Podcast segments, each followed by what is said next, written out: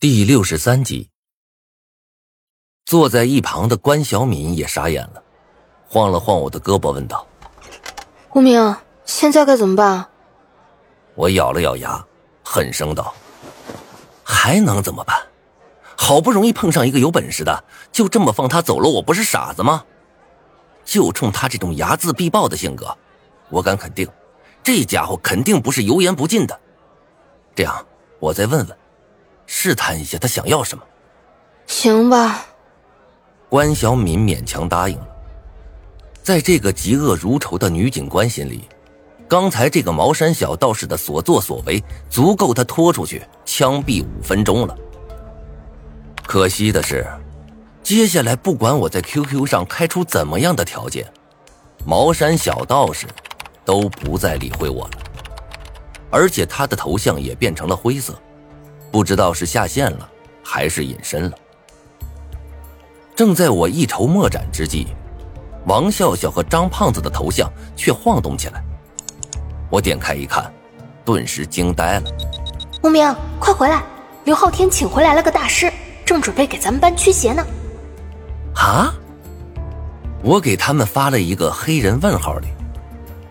张胖子性急，直接发语音。我去！小子怎么回事啊？怎么电话老打不通啊？赶紧回来！大师说呀，这次的驱邪仪式，每个人都得剪掉一缕头发给他，不然这鬼就驱不干净。赶紧回来，咱们班就差你自己一个人了。看到这儿，我心里有些感慨。原来不只是我一个人在想办法，别人也在寻找着游戏的出路。虽然不知道刘昊天找的这个大师靠不靠谱。但总归还是要试一试的，万一他有真本事的呢？好，我马上就回去。临行前，我最后给茅山小道士发了一条信息：“大师，我先回学校了。我同学找了个挺有本事的人，要为我们驱邪。”结果这条信息一过去，对面竟然秒回了。真有意思。我还是头一次听说有哪个不长眼的道士，竟然敢说自己能驱散魔王。你要是真想活命啊，那就别回去了，那群家伙就让他们自生自灭吧。你这话什么意思？我有些怀疑的问道。你说什么意思呀？你见过一个手无寸铁的人使劲拍老虎屁股吗？这款就是了。更何况啊，那家伙又何止比老虎强千百倍呀！我心中一惊，有些举棋不定，原本就不多的信心瞬间就消失了一大半。虽然只跟这家伙聊了几句话，但是不知道为什么，我心里好像总有一个声音在提醒着我：这家伙说的是对的，他是个有真本事的人。这个时候，茅山小道士又接着说。给你一个建议，如果你想活得长一点那就离你身边的智障远一点有这种人在身边，到最后你连死都不知道是怎么死的。看他这时话挺多的，我赶忙抓紧机会。那你现在是知道我的情况了，能不能告诉我，我到底怎么做才能逃出去？我愿意给你十万块钱，只求你给我个提示。结果对面此刻却沉默了。等到我几乎绝望的时候，他终于回复了：“你真的想知道？啊，肯定的。行，去自杀吧。”当我看到“自杀”这两个字的时候，讲道理，我的内心是崩溃的。这逗我呢！我之所以想找这个道士。目的就是为了让他把我从这场诅咒中解脱出来，好让我活下去。没想到，这家伙竟然直接给我来了个自杀。这逻辑啊，也没谁了。无奈之下，我只好给他回复：“那好吧，我再看看。”哎，行吧，自杀不自杀随你。说罢，他的头像便又变成了灰色。我望着身边的关小敏，一阵无语。关掉电脑后，我让关小敏带着我回了学校，一路上我的心很乱，不知道到底应该怎么做。那个 QQ 昵称是“茅山小道士”的家伙，看起来应该是有真本事的，但是这脾气却实在是乖戾的要命，很不好说话的模样。将希望寄托在他的身上，未免太不靠谱了。我叹了口气，不再想。要是接着往下想，估计我今晚又睡不成了。下了车后，我本想叫关小敏立即离开，哪知道他一听我们班上找了个道士驱邪，却立马来了兴致，非得去我们班看看。我自然是没有理由拒绝他的，于是我们两个便一起去了教室。一推开教室门，全班人的目光瞬间聚集到了我们两个身上。大部分男生一看关小敏，眼睛立刻就直了；女生的嘴也撇了起来，像是个鬼子炮楼一般，眼睛疯狂扫射着一种叫做嫉妒的子弹。我咳嗽了一声，走到人群中，指着教室最中央的一个老头：“这就是你们请来的大师吗？”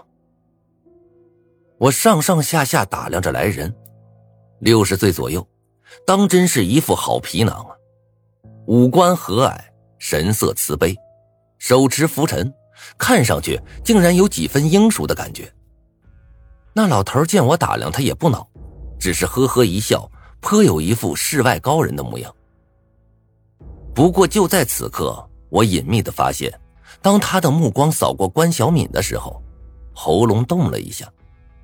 看样子是在咽口水。刘昊天走到我面前，有些埋怨的说道：“无名，你怎么现在才来啊？咱们班现在就差一个人了，赶紧把你头发剪下来几根给大师。”说罢，刘昊天又朝那个老头恭恭敬敬的鞠了个躬：“大师，现在就可以施法了吧？”啊，等这位施主把他的头发给我之后。哈哈，我就可以开坛做法了。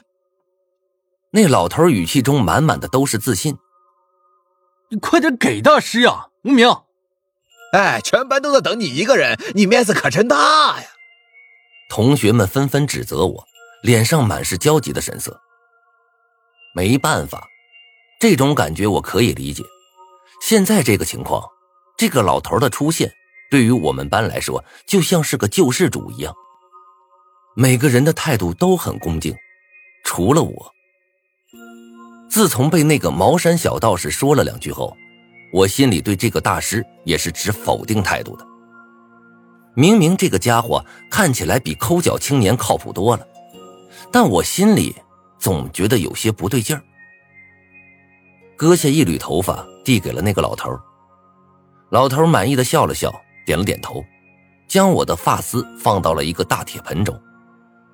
我这个时候才发现，原来那铁盆里早就密密麻麻的放满了头发丝，看得我是一阵干呕。这个时候，老头走到了铁盆前，高声道：“之前你们班的刘昊天同学已经把事情的基本情况都告诉我了。”我可以很肯定的告诉你们，你们是被恶鬼缠上了。同学们脸上没有丝毫波动，毕竟对这个事实，大家早就心知肚明了。大师清了清嗓子：“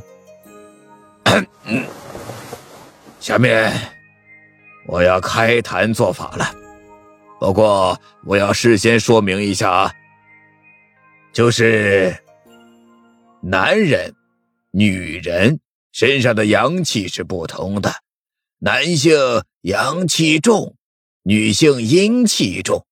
法事过后，男同学肯定是没事的，但是女同学，我还要单独再为你们驱邪一次，你们愿意吗？哦，不愿意的话。现在就可以退出。那老头说这句话的时候，目光不时的在关小敏和张子涵这几个漂亮姑娘身上闪过，眼神颇为闪烁。